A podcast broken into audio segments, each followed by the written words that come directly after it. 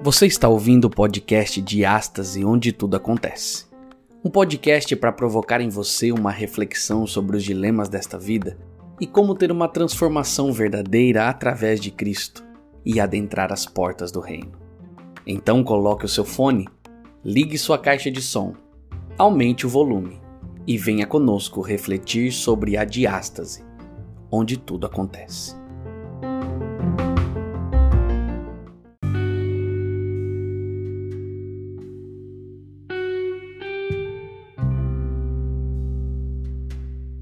Olá, meus amigos, seja bem-vindo ao podcast Diástase.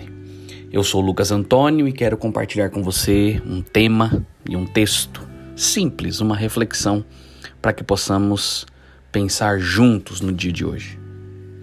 Em Mateus 23, verso 13, diz assim: Ai de vocês, mestres da lei e fariseus, hipócritas! Você fecha o reino dos céus na cara dos homens.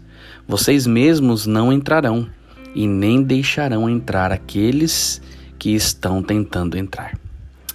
Uma das cortesias mais bonitas que alguém pode me dar é manter uma porta aberta. Esses dias, quando me aproximava de uma porta no shopping, eu ajustei a minha velocidade para alcançar essa porta e, ao mesmo tempo em que eu me acelerei, eu avistei outra pessoa ali se aproximando. Eu perguntei: perdoe-me, se importa em manter a porta aberta para mim, por favor? Em seguida disse muito obrigado.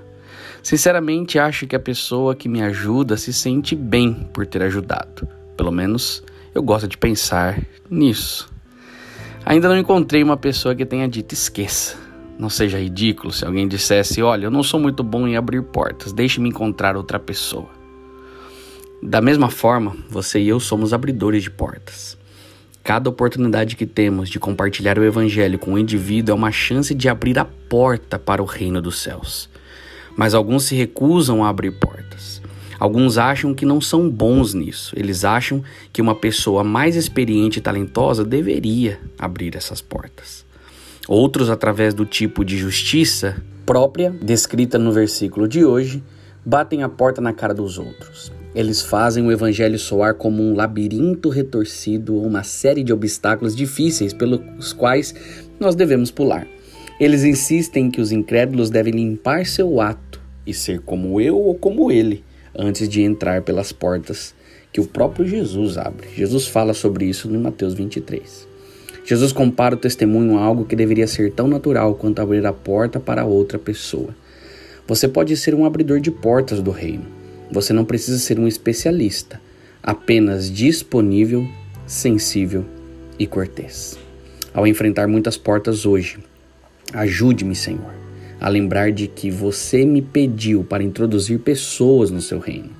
Permita-me ser gracioso, cortês e atencioso ao me oferecer para abrir portas às pessoas. Que essa também seja a sua oração.